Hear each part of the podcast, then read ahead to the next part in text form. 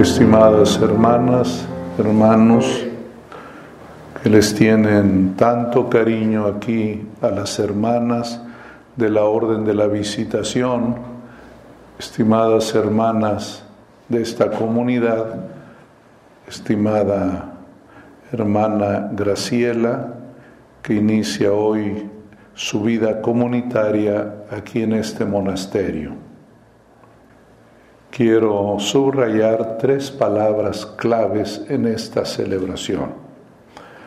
La primera es gracia, la segunda carisma y la tercera voto.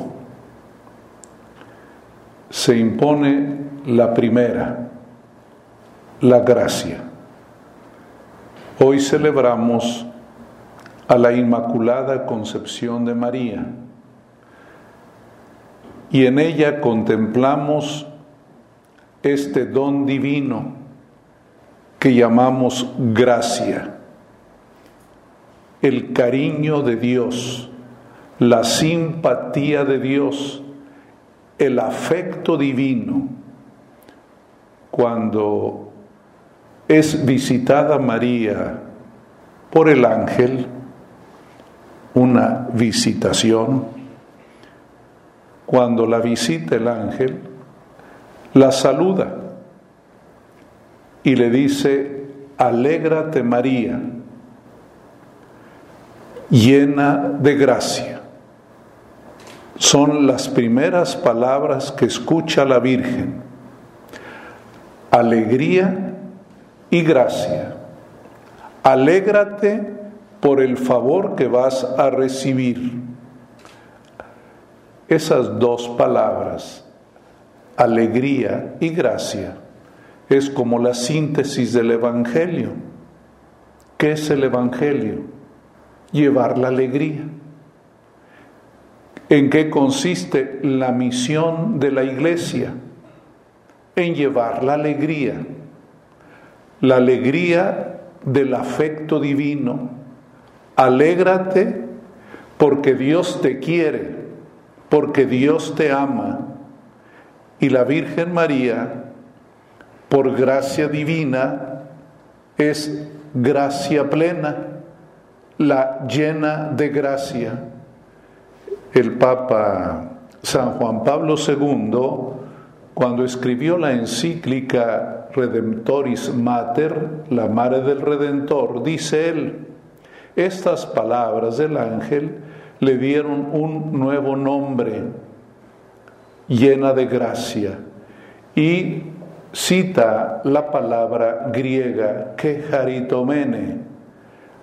Ese es el nuevo nombre de María, la llena de simpatía de Dios, del amor divino. Por eso la palabra clave aquí es gracia la gracia recibida por María, pero también la gracia que ella entregó a la humanidad a través de su Hijo Jesucristo, porque la gracia con mayúscula muy grande es Jesús. Él es la gracia. Primera palabra importante en esta celebración al recordar a la Inmaculada Concepción de María. Ella es la llena de gracia. La segunda es carisma. Y la palabra carisma es palabra derivada de gracia. En griego se dice gracia charis. Carisma es charisma totalmente emparentada una palabra con la otra. En una congregación, en una orden religiosa, la iglesia pregunta cuál es el carisma, cuál es el don que Dios regala a la iglesia a través de esa orden, a través de esa congregación. Y aquí usted ingresa a esta orden que tiene un carisma, un carisma recibido y un carisma que se comparte con la iglesia y con el mundo. Tienen la dicha de un bellísimo carisma de San Francisco de Sales y de Santa Juana Fremio de Chantal. Ambos nos refieren a la gracia, al amor que radica en el corazón. Fíjense la belleza del carisma de San Francisco de Sales. Dice su biografía en el misal romano, fue exageradamente amable, no solamente amable, exageradamente amable. Por eso San Juan Bosco se enamoró de este carisma y llamó a su congregación salesianos en honor de San Francisco de Sales, porque San Juan Bosco captó que detrás de la amabilidad estaba la gracia, estaba la alegría, el hacer reír, sonreír. Cuando una persona nos hace sonreír, le decimos es gracioso.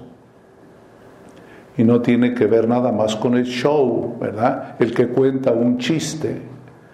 No, sino aquel que con su presencia me permite sonreír, me permite descubrir el don precioso de la vida San Juan Bosco resumió su apostolado en hacer reír, hacer sonreír. Y el carisma de esta orden religiosa es hacer sonreír a la humanidad. Como San Juan Bosco, heredero del carisma de San Francisco de Sales. Hermanas, tienen que ser exageradamente amables. Está difícil. Exageradamente amables. Pero viene la tercera palabra, el voto. El voto es una aproximación al carisma no es un acto voluntarista, tengo que ser. No, es pedirle a Dios que el carisma se pueda vivir. Y el voto es un acto de humildad. Señor, quiero, deseo, mi voluntad quiere Quiero. Le acabamos de preguntar a la hermana, ¿quieres? Es un acto de libertad, pero también que lo pone a uno frente a la distancia de lo que tiene que ser. Ustedes tienen que ser aproximadamente amables, porque no se puede la totalidad. Y el voto le sirve, hermana Graciela, para aproximarse al carisma con mucha humildad, porque nadie la tiene toda. Y por eso hay tres votos, tres votos que nos ayudan a ser amables, tres votos que nos ayudan a amar al otro, al hermano, a la iglesia, por eso usted hace hoy tres votos, pobreza, castidad y obediencia. Porque ¿qué es lo que divide a la gente? ¿Qué es lo que nos hace tener cara de enojados? ¿Por qué nos peleamos? Precisamente por lo contrario, por el dinero, ¿Cuántos problemas? También en la comunidad hay ese riesgo. Llevamos en nosotros, en nuestro interior, ese deseo de poseer. Decía San Agustín en sus escritos que hay tres deseos humanos que solo en Cristo pueden tener orden y límite. Y uno es el deseo de poseer. Por ello, usted acepta la pobreza, que significa compartir, que no es solo no tener, sino entonces será una privación lastimosa. Dijo una monjita, lo único que me estorba es la pobreza. No es un estorbo, ¿verdad? Es compartir. Pobreza no, no es solo no tener, sino compartir. Porque si fuera el no tener o el simplemente darle a otro, la obligación la tendrían los ricos. Pero el voto de pobreza es compartir. Y aquí a lo mejor ustedes tienen pocas cosas, pero hay que compartirlas. Hay que compartirlas. A veces la comida, a veces el espacio.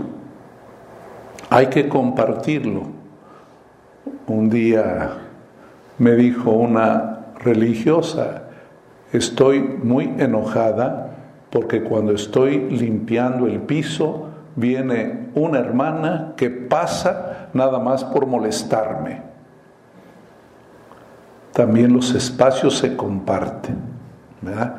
Entonces, la pobreza, compartir, hermana, compartir. El segundo voto es castidad. Es no es no tener sexo solamente, es compartir el afecto, porque de qué serviría ser virgen y no tener amor. ¿Para qué? Sería un límite. En cambio, el voto dice, me comprometo a compartir el afecto. ¿De qué sirve que sea casta si no estima a sus hermanas? Sería un límite nada más insoportable insoportable. Y el tercero es obediencia. También algo muy importante, hoy las personas se pelean por decir quién manda aquí. ¿Mm? Ese es el pleito político, el pleito del poder, que hay que cuidar mucho en la comunidad. Y un día le dije a una superiora, usted también tiene voto de obediencia. Porque no porque yo tengo la autoridad, no tengo que ser obediente, ¿sí? Tienes que obedecer la voz de Dios de tus hermanas, que hay que abusar el oído, tienes que obedecer lo que la iglesia dice y más que nada obedecer a Dios. Todos estamos bajo obediencia. San Pablo bellamente lo expresó en la carta a los romanos cuando dice que hemos sido evangelizados para la obediencia de la fe, para obedecer. Por lo tanto, hermana, no quiera ser superior abadesa muy rápido. Hay que obedecer. A mí me decían cuando era seminarista joven, decían, el que obedece aprende a gobernar. El que no obedece será un mal gobernante, porque va a ser autoritario, no va a tener cordura con los que con él conforman la comunidad. Así es, hermana, que la iglesia hoy la acompañará a vivir de este modo, pero no olvide el carisma y no olvide la gracia de Dios. Sus ojos en la Inmaculada y ella la reporta al corazón de Jesús y luego acompañados por estos grandes santos, San Francisco de Sales y Santa Juana Francisca Fremiot de Chantal. Como dice la carta a los hebreos, rodeados de testigos tan insignes, continuemos la carrera. Así es que bienvenida a esta orden de la visitación. No olvide que es la visitación de María. Cuando la Virgen visita a su prima, ¿qué hace? La saluda. Lo primero, la saluda. Y ahí entró la gracia. El saludo es la puerta del afecto. Y ella, ¿por qué aprende a saludar? Porque el ángel la saludó. Ella visita porque fue visitada. Dirá el Evangelio de San Lucas, Dios ha visitado y redimido a su pueblo.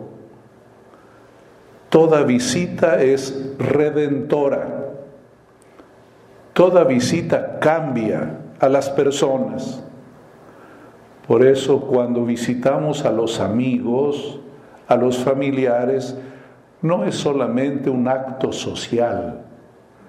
Vean ustedes el acto redentor que tiene una visita. ¿Por qué? Porque cuando uno va a visitar a alguien, lo saluda. Yo dije en la cuarta carta pastoral que escribí hace ya como cinco años, que el ABC de la evangelización es un saludo, una sonrisa. Y esto no es New Age, ¿verdad? Es evangelio, es evangelio. Saludar, sonreír. San Francisco de Sales quiere que usted sea muy amable, no, no voy a decir exageradamente, pero sí muy, ¿eh? muy amable. Y Santa Juana Francisco, pues llena de, del afecto, por eso el Señor le reveló su corazón, ¿eh? porque en un saludo transparentas el corazón. Que Dios la bendiga y vamos a pedir mucho por usted, por todas las hermanas que son parte de esta comunidad, que Dios les bendiga con más vocaciones, con más vocaciones que hoy el mundo necesita. ¿Qué decimos en, en este tiempo de adviento? El mundo se muere de frío porque no conoce el amor. No hay vocaciones porque no hay amor. A veces decimos simplemente, bueno, no hay quien quiera ser sacerdote o monjita por los malos ejemplos que dan. Pues a lo mejor sí, ¿verdad? Pero cuando el corazón se hace egoísta, no hay vocaciones ni para el matrimonio, ni para el sacerdocio, ni para la vida religiosa. Queremos vocaciones, encendamos el amor que se enciendan los corazones de todos los hombres y mujeres del mundo. Que Dios nos bendiga.